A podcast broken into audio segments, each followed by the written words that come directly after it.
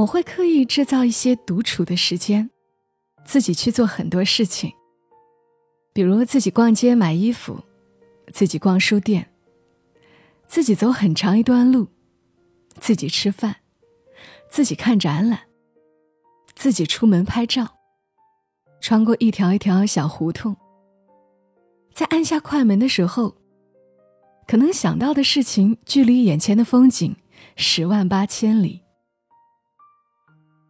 我们活在过于密集的丛林里，楼宇很密集，人群也很密集。手头处理不完的琐事同样密集。我们被高密度的美好与失望包裹，孤独，倒显得像一种求而不得的奢侈品。可很多时候，我总觉得自己需要从这份密集之中抽身出来。按下消音键，需要一点时间和自己独处，和自己对话，才能重新回归某种平静，看清自己，也看清自己正在走的路。这是一种驻足，好像爬山时对人说：“你先走，我停一停。”没错，我停一停。而且不用等我，我要自己停一停，独自吹吹风。林夕出版《毫无代价唱幸福的歌》这本书时，我曾采访过他。他写过的歌词算得上陪伴了一代人的成长。无论你喜欢陈奕迅还是喜欢王菲，你喜欢的那些歌，多半都有林夕的身影。因为喜欢，所以面对面时，我自然很紧张。而他又是非常沉默寡言的人，习惯低着头，笑起来有点局促，像个害羞的小男孩。偶然聊到一个人看电影这个话题，他忽然眼睛一亮，抬起头来，打开了话匣子。话变多了，变密了，笑得非常赤诚。终于，这场面不再像是单纯的业务采访，更像是两个恰有相同的爱好的人在舒服的聊天。他说：“和朋友一起看电影，当然也很好，但还是会自己去看。”因为这两种方式所看到的电影是完全不一样的，哪怕看的是同一部电影，也绝对不同。你只有和自己去看，才有最纯粹的体会。你对电影的体会更纯粹，看电影这个举动本身也变得更纯粹。我从未这样想过，我们为什么要独自去看电影？那一刻，我忽然明白，原来如此。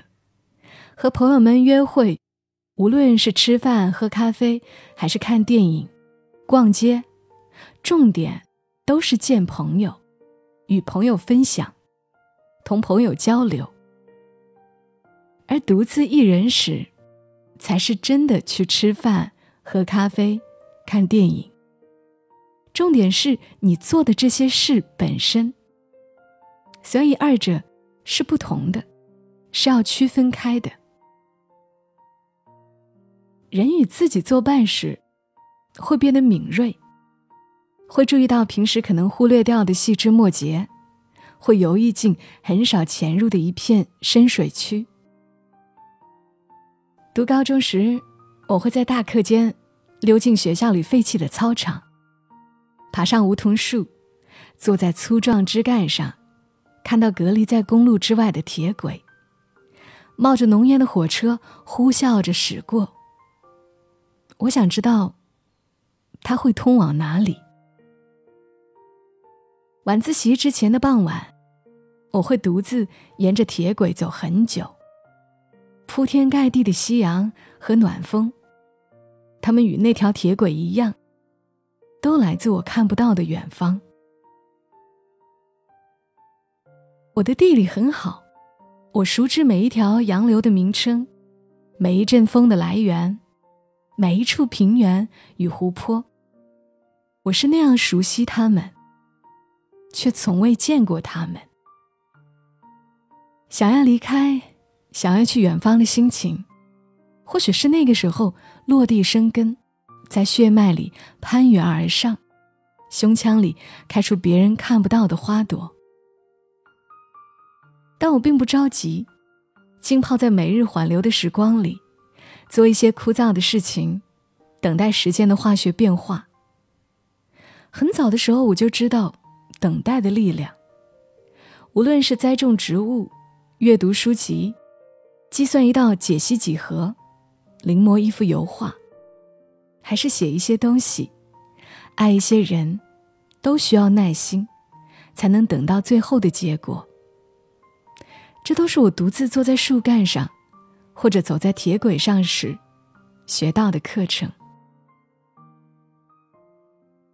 大学时，最喜欢去的地方是学校隔壁的国家图书馆。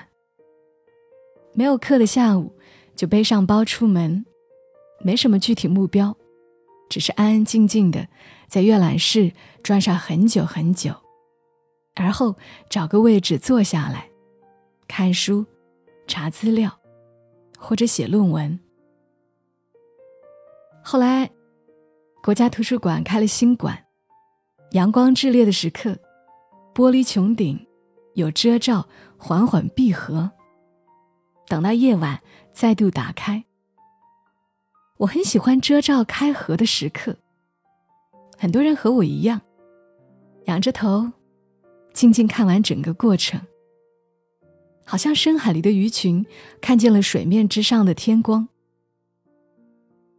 夜晚，踩着一路灯光走回学校。每个季节的风吹在脸上的感觉，我都记得，也记得心中某一瞬间的轻盈与满足。也会一个人坐很久很久的地铁，再转很远很远的公交，去京郊山里的潭柘寺。可能我并非真想去那座寺庙，我需要的只是漫长的车程，漫长的清静。那时年纪小，心里想的是世界大同，各处相差无几。逃进了山门之后，还能逃去哪里呢？车行在山路上的时候，心里默默念着：“遥遥寒山道，落落冷涧冰。啾啾常有鸟，寂寂更无人。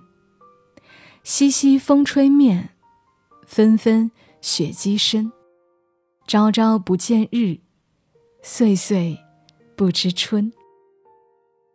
可能就是这些独处时千头万绪的念想，才有了今后作为一个职业写作者的生活。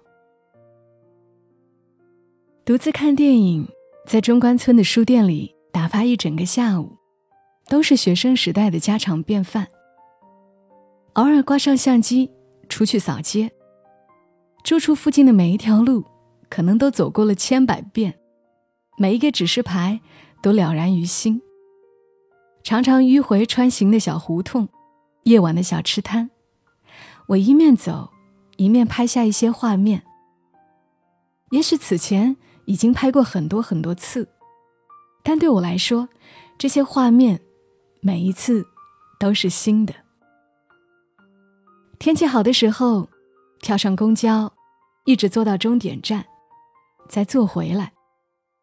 把手机里的歌听上一遍，眼睛被阳光晃得困倦，心里好像有一潭温柔的水，在轻轻摇晃。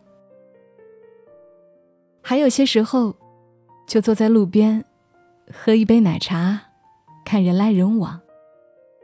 听到城市的声音从四面八方涌来，一下子填满胸腔。孤独，并不可耻。孤独有它的美好。其实，孤独也是生活里不可或缺的必需品。它可能不够甜腻，不够刺激，甚至有点微苦、微酸，但必不可少。虽然很多时候，孤独总是顶着负面情绪的面目出现，有时却能解决我们的大部分的情绪问题。在独处时，我们不需要顾及其他，甚至连自己也不需要顾及，只需要顾及我们眼前和手中的一切。如果我需要一个人闷上一会儿，那我就果断把自己关进书房。在不想说话的时候，就不要说话；在不想笑的时候，就不要笑。这和吃饱了就不要再强塞硬撑是同样的道理。所以，想一个人待一小会儿的时候，就马上把自己关起来，满足自己的愿望。关上门之后，也有很多事可以做，练一小会儿尤克里里，唱两首喜欢的歌，管他着调不着调呢，反正没有听众，也没有评委。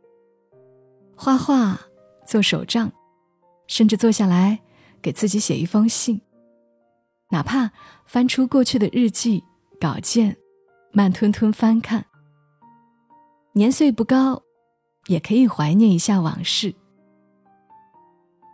做这些事情的时候，就好像把自己浸在清冽的河流中，闭上眼睛，慢慢的随水浮游，听指针的声响，听隔壁电视的声响，听屋外的脚步声响，听横贯家中的各种管道的声响。再睁开眼，就可以重回热热闹闹的现实。我想，独处，并不代表我不快乐。我很快乐的时候，也可能想自私的与自己分享一会儿。我想，无论如何，在还年轻的时候，独自做过一些事情，是必要的。独自去很远的地方念书，独自居住，独自解决生活里的大小难题，假装不需要其他任何人。独处时候的体验、经验，对我们如何看待自己，如何看待他人，甚至如何看待万事万物，都至关重要。毕竟，我们只有先学会了接受自己，才能接受他人；也只有先原谅了自己，才能原谅他人。更要先处理好了属于自己的时间，才能处理好。要分享给他人的时间，所以独处大概已经成了某种根深蒂固的习惯。即使和喜欢的人在一起，我也不能放弃这份独处的空间。婚后这份独处就更显得珍贵，也是我与先生的共识。我们一定要有属于自己的时间，属于自己的空间，保持住内心那个独立的自己。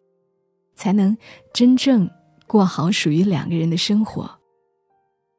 我想，无论同任何人相处，道理总是一样吧。我们不该强行融为一体，而是应该努力去保护对方的独立与完整。好吧，这也是我独处时想的胡思乱想。好了。你也喜欢独处吗？你独处的时候会做什么呢？今天读到的文字来自于作者瑶瑶。刚刚一开始的这一长段文字都出自于他的新书《郑重其事的每一天》当中的一篇。独处是我很羡慕的状态了，所以就分享给了大家。这几年因为有家庭有孩子的缘故。除了为节目做准备，还有录制节目的这个过程，我是一个人待着。其实我很少有时间再一个人单独去做点什么。比如，我一直想把头发剪短，但因为抽不出这么一段时间，只好随它长长。